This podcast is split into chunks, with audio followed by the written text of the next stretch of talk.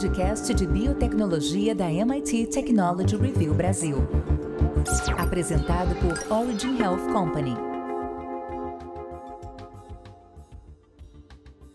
Olá, bem-vindas e bem-vindos a mais um episódio do podcast de biotecnologia da MIT Technology Review Brasil, apresentado pela Origin. Eu sou Laura Murta e estou com Camila Pepe e Jonas Sertório. No episódio de hoje, vamos comentar mais um artigo publicado na edição de Medicina da MIT Technology Review Brasil, que fala sobre o uso da inteligência artificial, contando o caso do aplicativo Babylon Health. Apesar do uso dos jargões médicos, não é um médico falando com você. A voz feminina pertence a Babylon, parte de uma onda de novos aplicativos de inteligência artificial projetados para liberar seu médico de papelada desnecessária e visitas ao consultório, além de reduzir o tempo que você tem que esperar por uma orientação médica. Se você não estiver se sentindo bem, em vez de ligar para o médico, você pode usar o seu celular para conversar com uma inteligência artificial. A ideia é fazer com que a busca por orientação médica se torne tão simples quanto pesquisar seus sintomas no Google, mas de maneira muito mais benéfica. Ao contrário do autodiagnóstico online, os aplicativos guiam você em um processo de triagem de nível clínico, dizendo se os seus sintomas precisam de atenção médica urgente ou se basta ficar de repouso e tomar um anti-inflamatório, por exemplo. A tecnologia está fundamentada em diferentes técnicas de inteligência artificial. Processamento de linguagem para permitir que os usuários descrevam seus sintomas de forma casual, sistemas especializados em minerar enormes bancos de dados médicos e machine learning para encadear correlações entre sintoma e quadro. Faça parte da comunidade MIT Technology Review Brasil e assine nosso conteúdo em mittechreview.com.br/assine. Mas antes de aprofundar essa história, Jonas, Conta pra gente o que são esses novos aplicativos de assistência médica, como a Babylon Health. A Babylon Health, um provedor de assistência médica digital com sede em Londres, tem uma declaração de missão de destaca com uma fonte grande em negrito seu orgulho, o de fornecer um serviço em saúde acessível e ao alcance das mãos de cada pessoa no planeta. E o melhor jeito de fazer isso, diz o fundador da empresa, Ali Parsa, é evitar que as pessoas precisem se consultar com um médico. Em caso de dúvida, os aplicativos sempre irão recomendar que você procure uma segunda opinião humana. Mas, ao se colocar entre nós e os profissionais médicos, eles reposicionam a linha de frente do atendimento de saúde. Quando o aplicativo Babylon Health começou a dar orientações sobre formas de autotratamento, metade dos pacientes da empresa parou de agendar consultas, percebendo que não precisavam de uma naquele momento. O Babylon não é o único aplicativo desse tipo. Outros incluem o ADA, YoRMD e o Dr. AI. Mas o Babylon conquistou a liderança por ter sido integrado ao Serviço Nacional de Saúde, em inglês NHS, do Reino Unido, mostrando que essa tecnologia pode mudar a forma como os sistemas de saúde são administrados e pagos. É, o case da Babylon se torna bastante interessante justamente por essa relação com o NHS do Reino Unido, que é um dos maiores sistemas de saúde nacionalizados do mundo e que acabou dando para Babylon uma grande importância. Falando um pouco sobre essa experiência do uso do aplicativo no Reino Unido, o NHS, que é o Sistema Nacional de Saúde de lá, em 2017 iniciou em Londres um teste usando o aplicativo do Babylon. Como que isso funcionou? É, o NHS ele disponibiliza um atendimento eletrônico para aconselhamento não emergencial. Então, quando uma pessoa liga para essa espécie de call center, ela responde se ela quer esperar para ser atendida por uma pessoa ou se ela prefere baixar o aplicativo do NHS online, que é da, da Babylon é, tanto sendo atendida pela pessoa, pelo humano, ou usando o aplicativo, a resposta que isso traz para esse indivíduo que fez o uso desse, desse atendimento eletrônico é descobrir se ele pode ir para algum serviço local que irá ajudar na sua, na sua dúvida, no problema que ele tem ou mesmo encaminhá-lo para uma enfermeira, um dentista, um farmacêutico ou até mesmo um médico de família. Em alguns casos, o resultado é dizer que ele realmente precisa fazer uma consulta presencial ou dar algum conselho de autocuidado. Com isso, entre janeiro e outubro de 2017, 40 mil pessoas fizeram a escolha por baixar o aplicativo ao invés de, de fazer o atendimento com o humano. 40% das pessoas que usaram o aplicativo foram direcionadas para opções de autotratamento, ao invés da necessidade de ir visitar presencialmente um médico. Quatro vezes a proporção de pessoas que falaram com o operador humano tanto a inteligência artificial quanto os humanos da linha telefônica disseram para 21% dessas pessoas procurarem uma emergência. Nessa mesma época, a Babylon, em parceria com outro aplicativo, que é chamado DP at Hand, lançou o primeiro atendimento médico digital do Reino Unido. Os londrinos eles se inscrevem nesse serviço da mesma maneira que eles fariam como se fossem agendar uma consulta médica.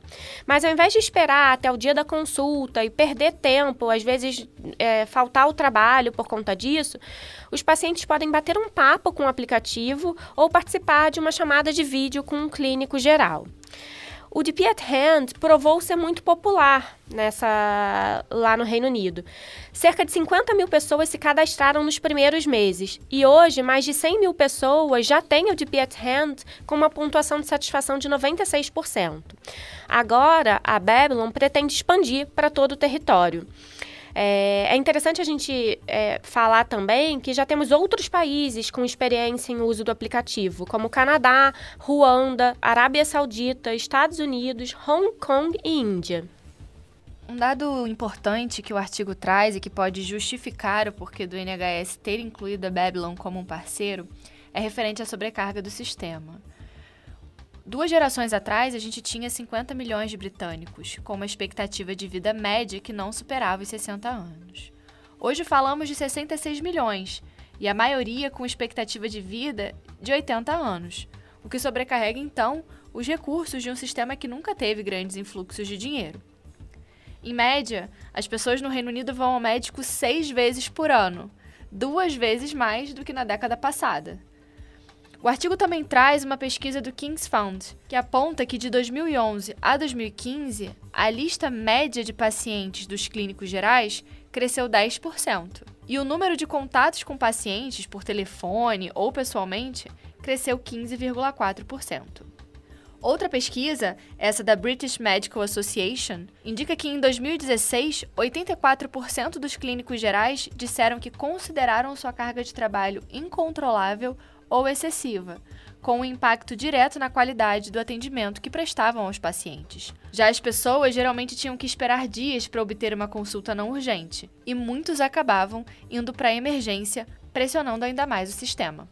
De fato, Laura, a população e a expectativa de vida continuarão crescendo. Estima-se que em 2040 o Reino Unido terá mais de 70 milhões de pessoas, uma em cada quatro das quais terá mais de 65 anos. A maioria dos outros países ricos também está envelhecendo. Ao mesmo tempo, nas próximas décadas, haverá mais pessoas vivendo com doenças de longa duração, ou seja, crônicas, como o diabetes e doenças cardíacas. Com os avanços nos tratamentos para doenças como o câncer, milhões de pessoas serão capazes de viver melhor, mesmo tendo essas doenças ou se recuperando delas. O Reino Unido não está sozinho, seja por causa dos custos impeditivos nos Estados Unidos, seja pela falta de profissionais em saúde na Ruanda, todos os sistemas de saúde do mundo estão sobrecarregados. Não há recursos clínicos suficientes, tampouco dinheiro suficiente. E é aí que empresas como a Babylon entram. Um chatbot pode atuar como uma triagem para os médicos sobrecarregados. Com o objetivo de liberar ainda mais tempo do médico, a inteligência artificial também pode lidar com a papelada, a receita e até mesmo monitorar os cuidados em casa. Um chatbot também pode direcionar as pessoas para o atendimento correto. Um clínico geral nem sempre é a melhor pessoa para se ver. Uma enfermeira pode ser melhor para curar uma ferida, e um farmacêutico pode ser melhor para aconselhar sobre uma receita recorrente. Qualquer coisa que ajude a aliviar um sistema já sobrecarregado, permitindo que os médicos façam o que melhor sabem fazer, de fato é bem-vindo. A gente falou sobre o uso da inteligência artificial nesse cenário de triagem, digamos assim, para um atendimento que faça mais sentido com a queixa do paciente, evitando, por exemplo, uma ida desnecessária à emergência. Mas o artigo ele também traz a possibilidade do uso da inteligência artificial como uma ferramenta de auxílio ao profissional de saúde por meio de sugestões de diagnóstico e possíveis tratamentos, o que inclusive tem dividido muito a opinião dos médicos. Pois é, Laura. Existe essa expectativa de que a inteligência artificial possa ajudar a detectar precocemente quadros graves. No momento que a maioria das doenças é diagnosticada, um problema que poderia ser tratado a um custo baixo, se fosse diagnosticado precocemente, já necessita um custo bem maior para ser solucionado. Normalmente, o que acontece é que os pacientes esperam até a situação ficar insuportável para procurar um médico. Identificar uma doença precocemente reduz o custo de tratá-la. Isso é, é um fato. Então, esses aplicativos chegaram ao mercado pela primeira vez como serviços de assistência médica privada. Agora, eles estão começando a se integrar aos sistemas nacionais de saúde pública, sendo adotados pelos fornecedores de assistência médica pública e as próprias seguradoras. Como um exemplo, um aplicativo chamado Now Patient fornece consultas por vídeo com seu médico atual e também atua como um farmacêutico de inteligência artificial. É, nesse aplicativo, os usuários eles podem comprar seus medicamentos no serviço de entrega do aplicativo, que é o Now Healthcare Group, que é uma espécie de Amazon para remédios. A inteligência artificial desses aplicativos não apenas ficará mais inteligente, mas também conhecerá melhor os seus usuários ao longo do tempo. Então, um processo de aprendizado, né? Os aplicativos se tornarão companheiros constantes para milhões de nós, aconselhando nossas escolhas diárias que fazemos sobre a nossa saúde. Acho que por tudo que a gente falou ficou claro a relevância né, desse, do uso desses aplicativos e como a inteligência artificial pode colaborar. Mas um ponto que a gente não pode desconsiderar é a problemática da segurança relacionada a isso. E o próprio fundador da Babylon compara é, o que ele faz com os dados médicos, né, com os nossos dados médicos, com o que o Facebook faz com as nossas atividades sociais, acumulando informação, construindo links, aproveitando o que sabe sobre a gente para impulsionar alguma ação. Mas uma sugestão equivocada de amizade no Facebook não vai matar ninguém. Por outro lado, quais seriam os desdobramentos de uma recomendação errada feita por um aplicativo médico? Exato, Laura. De acordo com a Babylon, seu chatbot pode identificar quadros clínicos tão bem quanto os médicos e dar conselhos sobre tratamentos ainda mais seguros. Em um estudo publicado online em junho de 2020, em coautoria com pesquisadores do Imperial College London, da Stanford University e da Northwestern Medical Group, a Babylon submeteu a sua inteligência artificial a uma versão do exame final do Royal College of General Practitioners, o RCGP, onde os clínicos gerais britânicos devem passar para atuar sem supervisão. A inteligência artificial da Babylon atingiu 81%, um resultado 9% maior do que a nota média alcançada pelos estudantes de medicina do Reino Unido. A RCGP, por sua vez, agiu rápido para se posicionar frente à popularidade da Babylon. O potencial da tecnologia para apoiar os médicos a fornecer o melhor atendimento possível ao paciente é fantástico. Mas no final das contas, computadores são computadores e clínicos gerais são profissionais de saúde altamente treinados. Os dois não podem ser comparados, e o primeiro pode apoiar, mas nunca substituirá o último. A RCGP diz que num, nenhum aplicativo ou algoritmo será capaz de fazer o que um clínico geral faz. Outros fazem acusações muito mais sérias, sugerindo que a Babylon se concentrou em tornar seu serviço acessível em detrimento da segurança dos pacientes. Um usuário do Twitter com o nome Dr. Murphy11, ele é o consultor do NHS que diz que precisa permanecer anônimo por causa da cultura corporativa local, cunhou a hashtag Death by Chatbot. Em vídeos mostrando interações com o aplicativo, Dr. Murphy 11 sugere que a inteligência artificial da Babylon erra diagnósticos óbvios e falha ao fazer as perguntas erradas. Os avanços de tecnologia no ramo de saúde não são um problema. Nenhum médico quer cometer erros e qualquer sistema que lhe ajude a minimizar o risco a danos de saúde causados por erro humano será sempre bem-vindo. O que lhe preocupa é o fato de algumas empresas estarem exagerando no marketing. A Babylon também foi criticada em Ruanda, onde dirige o serviço Babil, por não levar em conta a epidemiologia local. Em uma entrevista à BBC, o ministro da Saúde de Ruanda afirmou que o aplicativo Babil não incluía perguntas sobre a malária, por exemplo, embora Babylon conteste essa declaração. Ainda assim, levando em consideração que o aplicativo Babylon possa não ser tão bom quanto um médico de verdade, e esses aplicativos sempre têm o cuidado de recomendar que você consulte um médico de verdade em caso de dúvidas, não dar a chance a ele seria contraproducente. Outro receio é que serviços digitais resultem em uma divisão no sistema de saúde. De um lado, demandas mais complexas e mais caras sendo atendidas pelo meio tradicional, de outro, casos de menor gravidade e menos onerosos sendo tratados digitalmente, ambos recebendo o mesmo valor por consulta.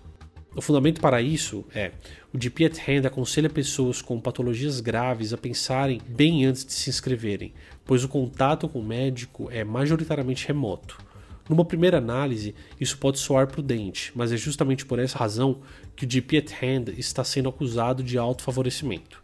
O aplicativo estaria efetivamente selecionando os pacientes mais jovens, cujas necessidades de saúde tendem a ser menos complexas e mais baratas como resultado, o restante do sistema de saúde acabaria sendo impelido a fazer mais com menos, lidando com os casos de maior custo e complexidade, e com o número de pacientes reduzido.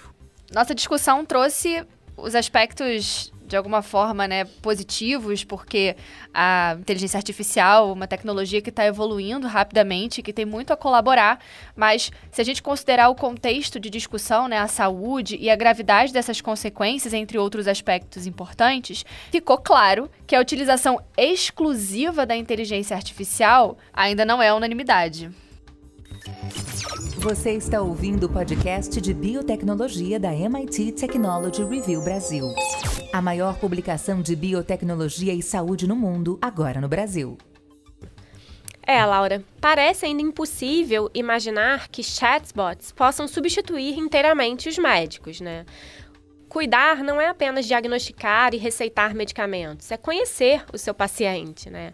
Então, existe realmente essa expectativa que a inteligência artificial possa ajudar a diagnosticar e tratar doenças, pelo fato dela permitir né, essa, essa união, essa reunião de uma ampla gama de dados de uma maneira clara e concisa, reduzindo julgamentos imprecisos que alguns médicos possam fazer. Mas é inquestionável que, para alguns médicos, principalmente aqueles com trabalho focado em diagnósticos, como radiologistas e patologistas, esse avanço pode se revelar uma ameaça para sua existência. Hoje já existem pesquisas que demonstraram que a inteligência artificial é tão boa quanto radiologistas na detecção do câncer de mama. Contudo, se a gente olha para médicos da atenção primária que acabam gerenciando milhares de pacientes, a inteligência artificial acaba se apresentando como uma oportunidade. Se a gente olha, por exemplo, para um médico que cuida de crianças com asma, onde depois do diagnóstico o papel do pai, né, da família, observando a frequência com que administra medicamentos, a frequência com que é, novos episódios acabam acontecendo ou como essa criança está ou não em contato com fumantes, fazer todo esse esse registro retrospectivo que necessita dessa participação do pai e do próprio paciente, mesmo com o uso de prontuários eletrônicos, é apenas um conhecimento retrospectivo. Não há ainda uma estratégia preditiva. É, aliado a isso, a gente tem o fato de que hoje empresas de, tecnologia, empresas startups querem ampliar ainda mais essa quantidade de informação com o uso de dispositivos. Hoje a gente tem celular, relógio, medidor de pressão arterial, medidor de glicose, tudo isso sendo utilizado pelo próprio paciente, em alguns casos com envio contínuo direto para os médicos. Isso, combinado com inteligência artificial, pode ser de grande ajuda. É, o uso de inteligência artificial pode, por exemplo, ajudar a controlar as crises do paciente com asma. Já foi observado que a asma piora à medida que níveis da poluição do ar aumentam. Então, imagina que se, com o uso da inteligência artificial, você possa obter informações ambientais e responder de forma proativa, evitando crises. É, então, isso é, isso é bem interessante. Esse uso combinado pode ser muito útil e pode ajudar bastante. Agora, quando a gente fala da realidade brasileira, existem alguns aplicativos que usam inteligência artificial, por exemplo, enviando mensagens de texto para ajudar o paciente a seguir um plano de cuidado. Com isso, você acaba conseguindo melhorar, por exemplo, a adesão ao tratamento e, consequentemente, melhorando os desfechos clínicos. Existe um aplicativo que o Jonas já até comentou lá no início, que é semelhante ao Babylon, que se chama ADA, que já está disponível no Brasil. Nesse aplicativo, você responde uma série de perguntas e ele sugere possíveis diagnósticos. É um aplicativo de avaliação de sintomas. E para falar um pouco sobre como a inteligência artificial já está atuando na saúde no Brasil e como isso pode ajudar o cenário de telemedicina, a gente queria convidar o Gustavo Comitri, gerente de produto da Doc Planner, para falar um pouco sobre esse tema. Olá pessoal, é um prazer participar desse podcast com vocês. É, bom, para falar um pouco sobre chatbots e inteligência artificial em nível Brasil, eu quero separar em três grandes grupos para a gente ter alguns exemplos interessantes para comentar, ok? O primeiro deles é, são tecnologias para triagem, o segundo acompanhamento e automações e o terceiro tomada de decisões baseadas em AI. O primeiro tópico, a triagem, é sempre o que costuma gerar mais polêmica, pois é o que sempre levanta dúvida se tais tecnologias substituirão ou não os médicos no futuro. Na minha opinião, a resposta é não, porém vão ajudar sim os profissionais nessa etapa de triagem, até pelos exemplos que vocês citaram com a Babylon e outras empresas. O foco é remover consultas necessárias e direcionar o paciente em tópicos de menor complexidade. Com o avanço do Covid-19, tivemos inúmeros exemplos de prefeituras e também operadores de saúde utilizando chatbots para triagem. Isso é uma transformação incrível para o nosso sistema de saúde, pois podem ser utilizados, por exemplo, antes de uma consulta por telemedicina ou redirecionamento de um paciente para uma unidade mais próxima em caso de suspeita de Covid. O interessante aqui é que realmente a velocidade na resposta que um paciente pode ter e também o fato de evitar que, as, que os mesmos sobrecarreguem hospitais e outros serviços de saúde de maior complexidade criam uma relação ganha-ganha com todos os players da cadeia, pois por um lado, menor custo e redução de sobrecarga nesse sistema de saúde e por outro, pacientes mais satisfeitos e com uma melhor experiência dentro do SUS ou das operadoras de saúde. Na parte de acompanhamento e automações, acredito que será uma das maiores mudanças nas rotinas dos médicos, pois chatbots podem realizar acompanhamento de pacientes à distância e notificar profissionais de saúde caso seja necessária uma intervenção humana. Um bom exemplo é a TNH Health aqui do Brasil, que utiliza diferentes canais como SMS para coletar dados dos pacientes, trazendo inúmeros benefícios para operadores e setor público, por conta desse acompanhamento populacional mais amplo e dinâmico. Acredito muito no tópico de chatbots para automações relacionadas a processos rotineiros de médicos e secretários. Existem processos que podem ser perfeitamente substituídos por sistemas, como aspectos de lembretes e confirmação de consulta. Trazendo aqui um exemplo de casa e um piloto que minha equipe realizou na Doctoralia Brasil e que depois foi replicado em outros 10 países do mundo, o percentual de consultas confirmadas por pacientes melhorou quase 300% ao optarmos por uma solução via chat ao invés do tradicional SMS ou ligação telefônica. Bom, o último ponto é o da tomada de decisões baseadas em AI. E nesse aspecto, temos dois fortes exemplos brasileiros já em momento de ganho de escala de suas soluções. A plataforma Laura, que atua desde a parte de assistentes digitais e chatbots até análise de dados para identificação e geração de alertas para reduzir mortalidade dentro de hospitais, identificação de riscos e também gerando economia para clientes e mais segurança para pacientes. Outro exemplo é da 3778, que levantou em seu último round 200 milhões de reais, transformando-se em um dos maiores grupos de saúde corporativa do Brasil, atendendo mais de um milhão de vidas. Eu tive a oportunidade de bater um papo com os empreendedores há dois anos atrás e desde o início o foco era muito parecido: captação de dados e uma equipe técnica fora da curva para criar modelos preditivos que auxiliem toda a cadeia de saúde.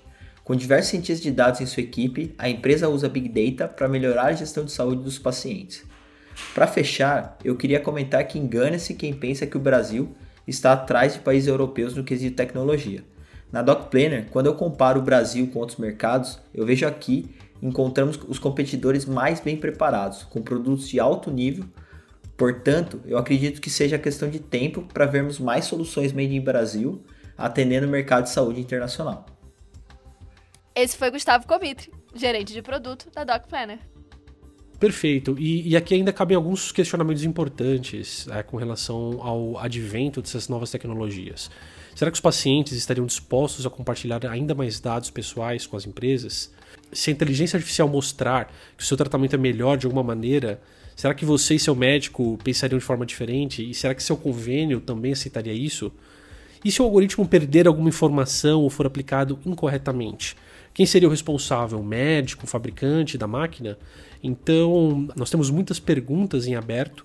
Porém, de fato, essas tecnologias vieram para ficar. Temos um, um, número crescente de startups ah, surgindo no Brasil, em todo o restante do mundo. De fato, nós temos muitas perguntas a serem respondidas mas também nós temos um número crescente de startups globalmente e principalmente no Brasil que têm desenvolvido essas tecnologias e acredito que com o tempo elas terão maior aplicabilidade e se mostrarão cada vez mais seguras ah, no contexto médico. Né? Um outro fato importante é que o perfil do usuário tem mudado, né? Os jovens eles se adaptam melhor a essas tecnologias e com esse justamente com o objetivo muitas vezes de economizar tempo e talvez até recursos. Por isso, a mudança do perfil do usuário também pode ser um, um fator que venha a acelerar o advento dessas tecnologias. Então nós temos perguntas, porém essas tecnologias, o desenvolvimento científico e tecnológico delas certamente trará mais respostas a, de modo a mostrar que elas são seguras e com o tempo é possível que a classe médica passe a, passe a utilizá-las de modo mais frequente como um parceiro no dia a dia dos atendimentos.